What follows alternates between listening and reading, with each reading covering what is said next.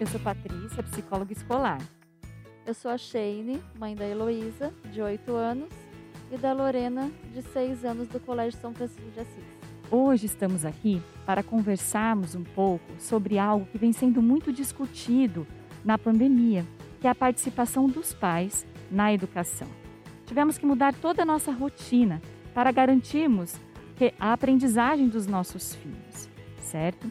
E para introduzirmos em nossa conversa o quarto compromisso do Pacto Educativo Global, onde o Papa afirma que a família é o primeiro e indispensável sujeito educador, eu gostaria que você partilhasse um pouquinho como que foi essa mudança da rotina dentro da casa de vocês junto à pandemia.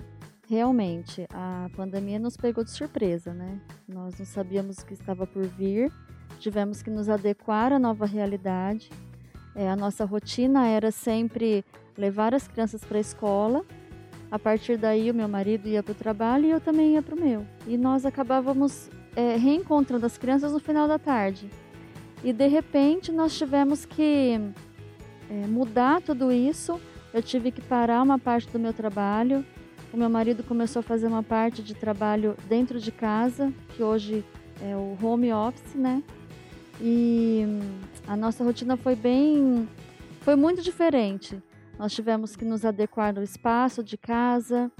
É, como que nós faríamos para que as duas pudessem assistir às aulas sem que uma interferisse no aprendizado da outra.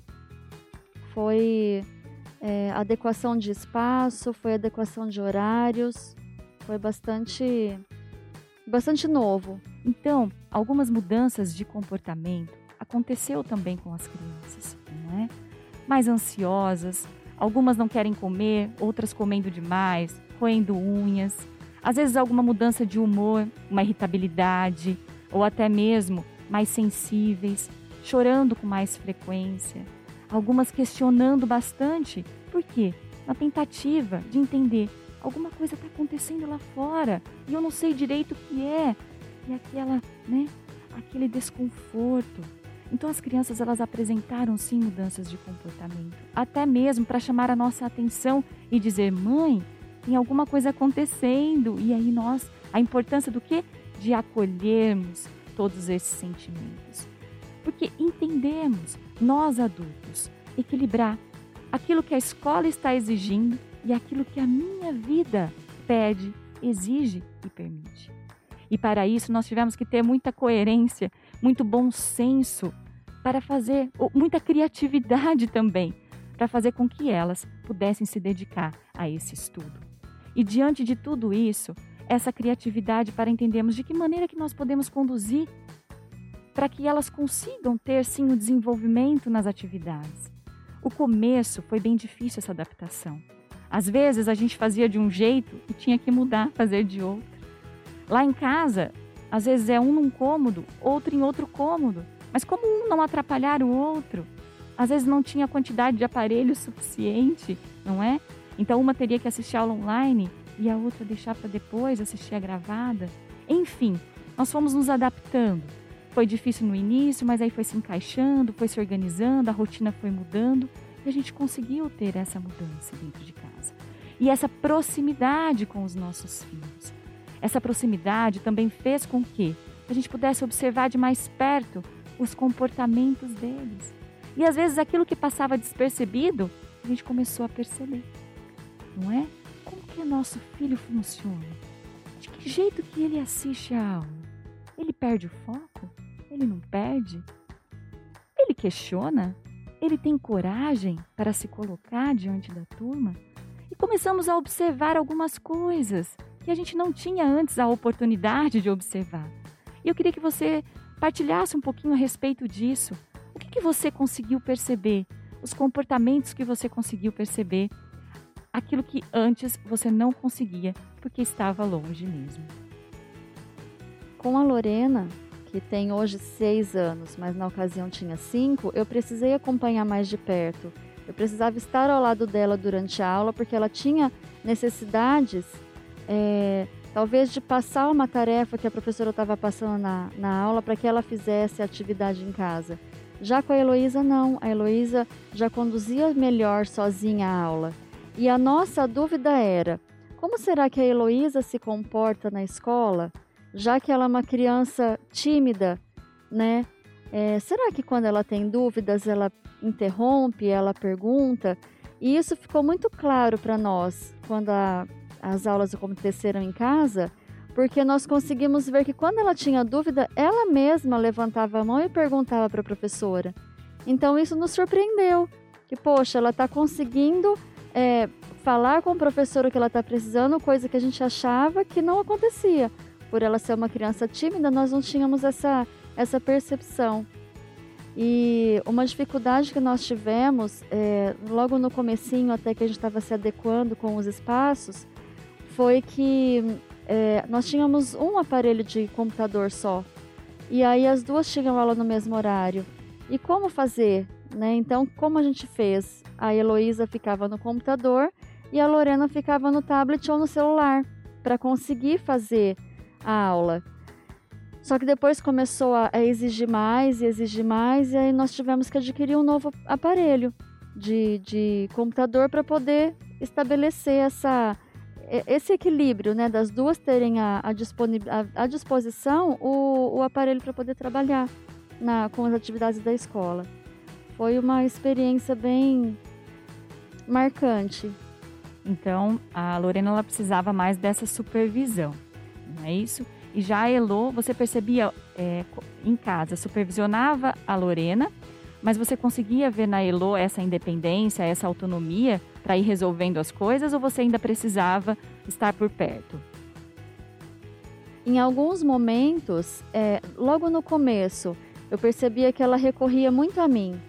Qualquer coisa que o professor pedia, ela recorria a mim. E eu comecei a perceber que não era interessante. Eu precisava deixar ela ter essa autonomia dela decidir até a cor que ela ia pintar, o cachorro que ela tinha que pintar. Essas, esses pequenos detalhes é que nós também tivemos orientação dos professores. É, essa autonomia a gente precisou passar para elas. Né? A Lorena também, é, como segurar no lápis, como, como folhear o caderno para abrir, essas coisas enquanto nós, enquanto esse contato próximo da sala de aula dentro de casa, a gente não tinha noção de como era na escola. E até essa percepção a pandemia nos mostrou. Foi bem interessante. O quanto é importante estimularmos também essa independência. Né? Estando ali, você ia supervisionando e, junto a isso, você já ia ensinando para ela essa importância da autonomia e da independência. Não é? Porque é, na, na educação dos nossos filhos, nós percorremos um caminho todos os dias.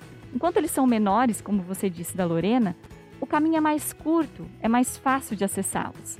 Mas conforme eles vão crescendo, esse caminho ele vai ficando mais longo. E às vezes com mais curvas, às vezes com alguns obstáculos no meio, não é?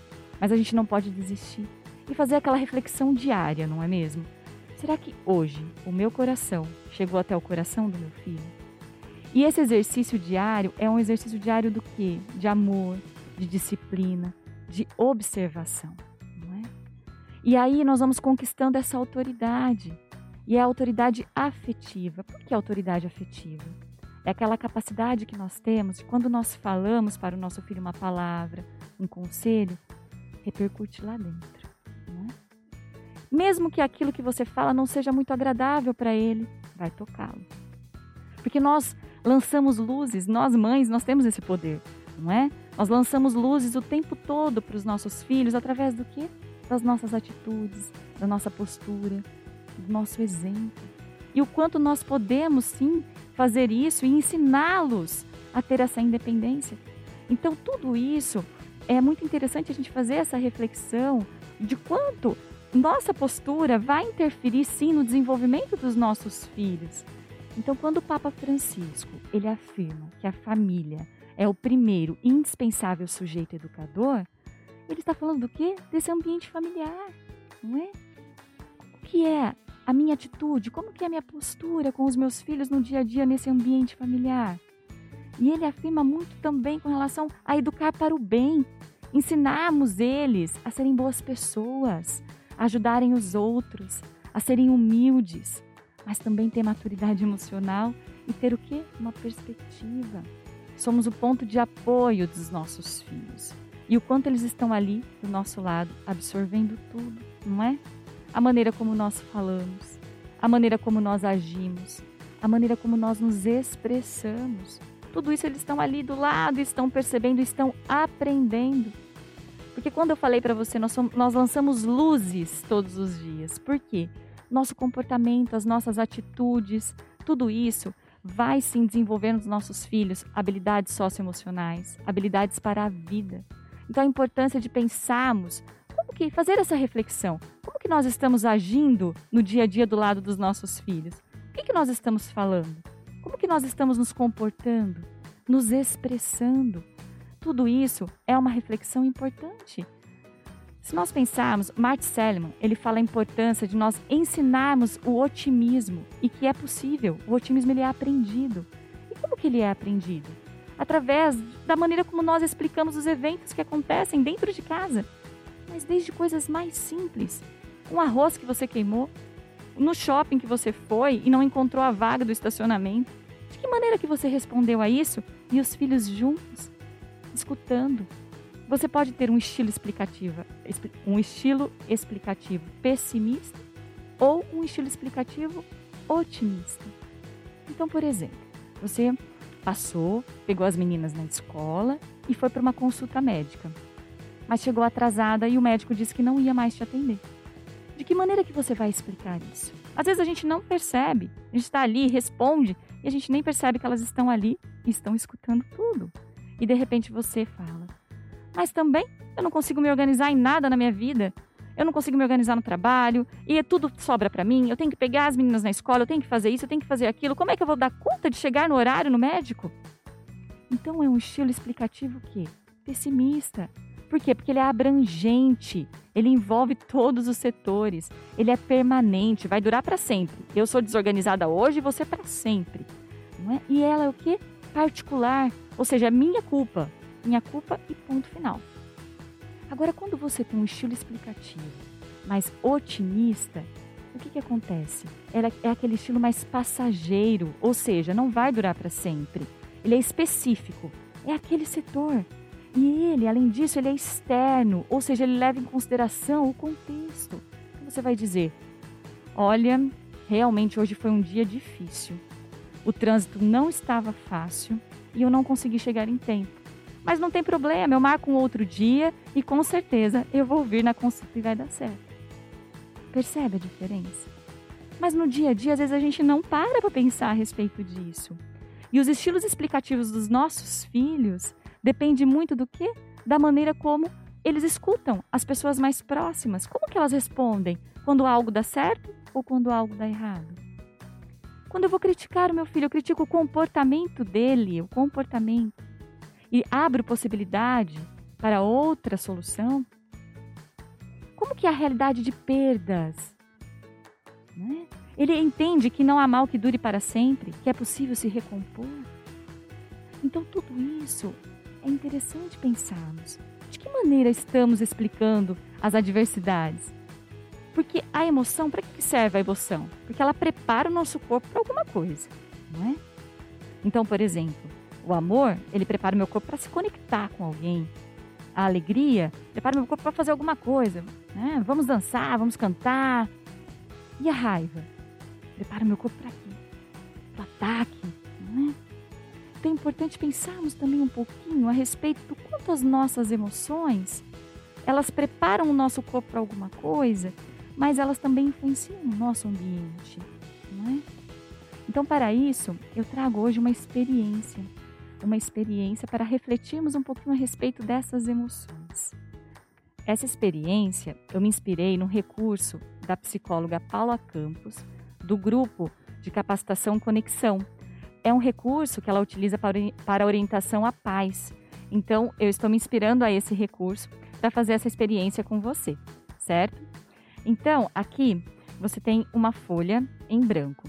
O que eu gostaria que você fizesse?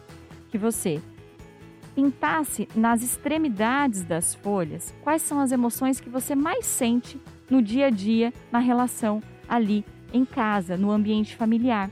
Então, quais são as cinco emoções que você mais sente na relação nesse ambiente familiar aí todos os dias? Então, você vai escolher cinco emoções e para cada emoção você vai escolher uma cor diferente.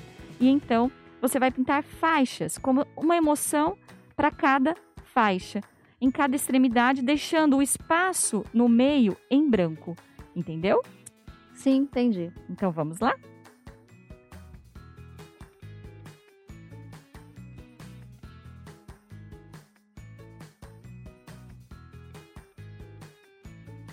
Terminei. Ficou ótimo, muito lindo. Olha aqui então, são as cinco emoções que você mais sente no ambiente familiar, ali no dia a dia em casa. E quais são essas cinco emoções que você pensou? O amor, a preocupação, a ansiedade, a alegria e a raiva. Ótimo, e são emoções que realmente a gente sente no nosso dia a dia, não é? Então, olha só a reflexão. Aqui são as cinco emoções que você mais sente no dia a dia, certo? Esse espaço em branco é como se fosse as suas filhas. Vamos ver o que, vai acontecer? Eu convido você para colocar então aqui. Nós temos essas, esses dois potes com água, certo? Aqui é como se fosse o um ambiente familiar, ok? Essa parte em branco então é como se fosse as suas filhas. E aqui as suas emoções. Então vamos colocar? Só você colocar aí. Isso. Assim? Isso.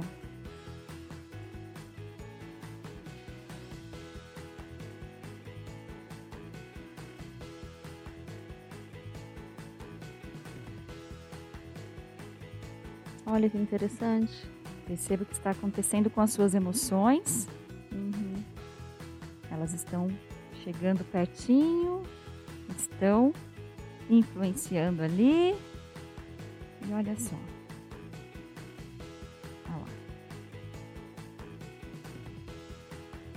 É uma dinâmica interessante porque visualizando é realmente o que acontece, né? Quando acontece alguma alguma alguma situação em casa, e foi bem o que você falou, dependendo do jeito como nós respondemos, as crianças percebem.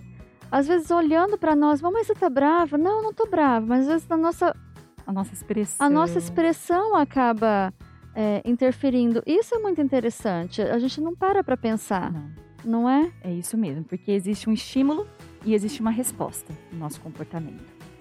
Aquilo que estimulou, eu vou responder de uma forma ou de outra. E esse espaço que existe entre estímulo e resposta é minha responsabilidade.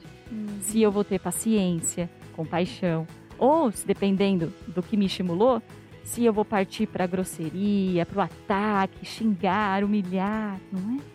As nossas emoções são elas que vão ou não dar qualidade, o quê? Para o nosso ambiente familiar. Essas emoções que você sente todos os dias, ela vai fazer diferença na qualidade das suas relações. Porque se de repente um desequilíbrio do filho desequilibra você, e aí você fala mais alto, e aí o marido também entra, o efeito vai ser o quê? Desastroso. Não é? Porque muitas vezes a gente faz o quê? Fora de casa, nós nos esforçamos para ser gentil, não é? Mesmo que aconteceu alguma coisa, que nós não estamos muito legal aquele dia, a gente se esforça para ser gentil com o outro. Que a gente não faz isso dentro de casa? Não é? Se esforçar em ser gentil. É esse autocontrole, é esse exercício. O Daniel Goleman ele fala da inteligência emocional, que é o quanto nós dominamos a nós mesmos e as nossas relações. E para isso nós precisamos de quatro domínios para a inteligência emocional, que é o quê? A autoconsciência, eu ter consciência do que eu estou sentindo, né? Estou sentindo raiva. Ter consciência. Autogestão, gerir essas emoções, ter esse autocontrole. E aí então a empatia, que é me colocar no lugar do outro e entender que a minha emoção pode causar um desconforto em você. E a habilidade social, que é o ter um comportamento construtivo diante da minha emoção. Mas é simples assim fazer isso? Não, não é simples. Mas é um exercício. Porque saúde mental nada mais é do que estar bem consigo mesmo, com os outros, com a vida, com a ética, com os bons princípios, com os bons valores. Então, esse é um exercício que nós temos que praticar. A gente só consegue ter esse autocontrole se a gente ir realmente praticando no dia a dia. Né? E eu gostaria que você partilhasse então um pouquinho a respeito disso, da importância também desse suporte, né? de ter esse autocontrole diante, que eu tenho certeza que tem várias histórias que aconteceram durante a pandemia, que você teve que ter esse autocontrole para que o ambiente ficasse mais saudável, não é? E tivesse mais qualidade ali no ambiente familiar. Realmente, inúmeras situações aconteceram. E, e o, é engraçado que o meu temperamento é completamente diferente do temperamento do meu marido. Então, em muitas situações que acontecem, você já vem preocupada do trabalho e acaba trazendo isso para dentro de casa, muitas vezes, mesmo sem querer. Sim. E aí acontece um, um desarranjo em casa com as crianças. Então, quando eu falo para meu marido, olha, resolva você que vai ser melhor, então é onde eu recuo, eu dou um passo para trás e ele assume a situação, porque a, o resultado final vai ser melhor. Sim. Então esse cuidado nós temos em casa. Por quê? Porque se eu explodir, se eu não tiver esse autocontrole, se eu explodir, as crianças vão ver. E como ser, será que elas vão ter maturidade para entender, nossa, por que ela tá tão brava? Será que é comigo? Será que é com o papai? Será que é com o trabalho? Eles não têm maturidade para diferenciar uma coisa da outra. Então a gente prefere, a gente tenta, é um exercício diário, é um grande desafio, mas a gente tenta não explodir naquele momento. Então um recua e o outro assume.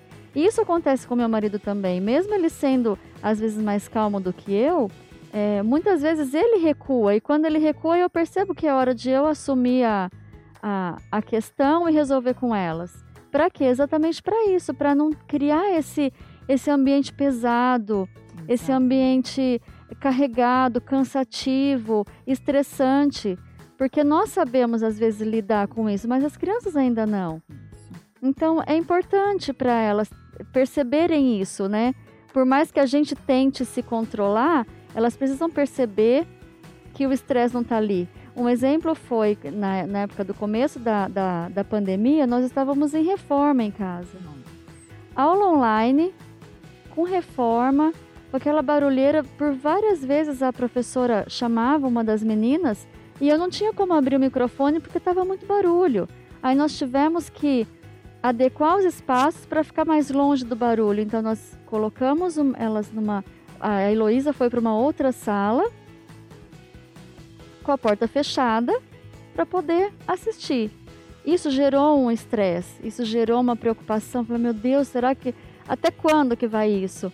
Será que a gente vai conseguir terminar logo essa reforma para que elas tenham esse tempo da aula tranquilas para poder adquirir o máximo de conhecimento? Então, até nesses pequenos detalhes, a gente percebe a as importância desse autocontrole, né, para que realmente as coisas fluíssem, continuassem. E o que a gente falava para elas era: não, não vamos desistir.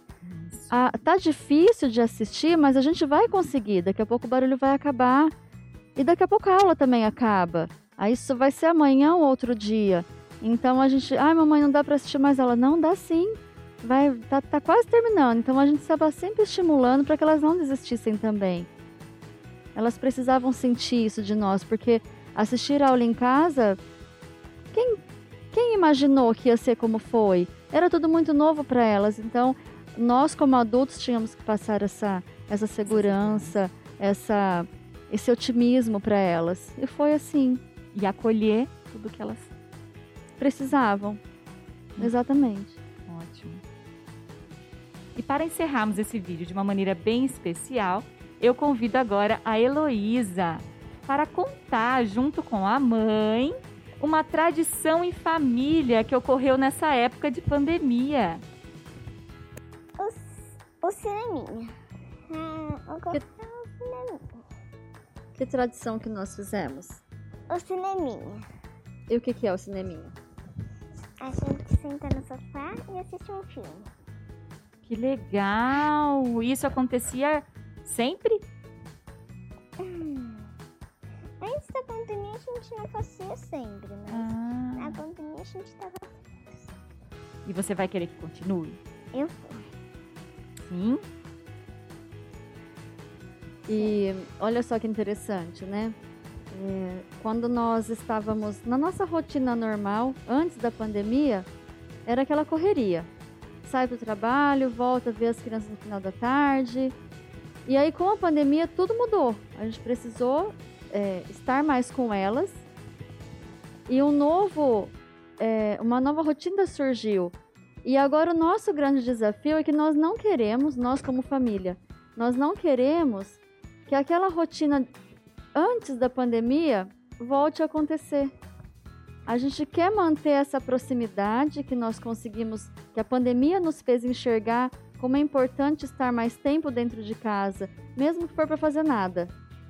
Estou dentro de casa para fazer nada, mas como é importante esse, essa proximidade de família que antes da pandemia não acontecia pela correria que nós tínhamos, né? E aí esse vai ser o nosso grande desafio, porque é, essa, essa tradição de ver o cineminha, é, elas querem manter e nós também. Então a gente vai ter que se policiar para que não volte a trabalhar como trabalhava antes, naquela correria, naquelas momentos de ausência, para que a gente possa manter essa proximidade e conseguir fazer esse é. cineminha que ela gosta tanto, né, Elo? É. E a Lorena também. É exatamente isso. Antes da pandemia, aquela correria. Com a pandemia, ela também trouxe alguns benefícios. Uhum. Essa proximidade, de enxergarmos algumas coisas que a gente ainda não conseguia, por falta mesmo de tempo, de estar por perto, não é? E agora estamos retornando aos poucos ao presencial. E aí, como que vocês, então, você fala que é um desafio, uhum. não é? Uhum. Então, você, Elo, você, Shane, de que maneira que vocês vão tentar continuar, então, criando vínculos e momentos únicos em família? Eu já pensei sobre isso e a nossa tentativa vai ser remanejar os horários de agenda, né? Ficar o tempo que elas estão na escola, eu estar mais no trabalho e o tempo que elas estiverem em casa, eu estar mais em casa com elas. Então vai ser uma um, uma preocupação de uhum. agenda mesmo, de saber o, os, o, os horários, né, Elo? Uhum. Mas vai ser um desafio, porque querendo ou não, a gente acaba se atarefando ainda mais no, no trabalho, é, já que tem essa brecha, né, de elas estarem na escola novamente. E nós não queremos que, que isso se perca.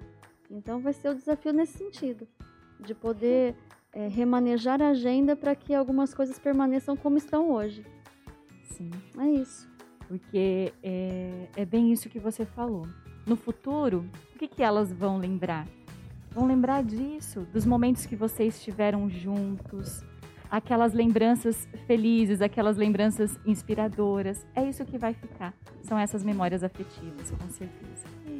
Que bom, né, Elo? Uhum. que bom. Então, encerrando esse vídeo, eu agradeço a presença de vocês. Muito obrigada, Heloísa. Muito obrigada, Shane. Obrigada a você, Patrícia. Foi um bate-papo muito gostoso. Foi uma aula, né? É. Obrigada.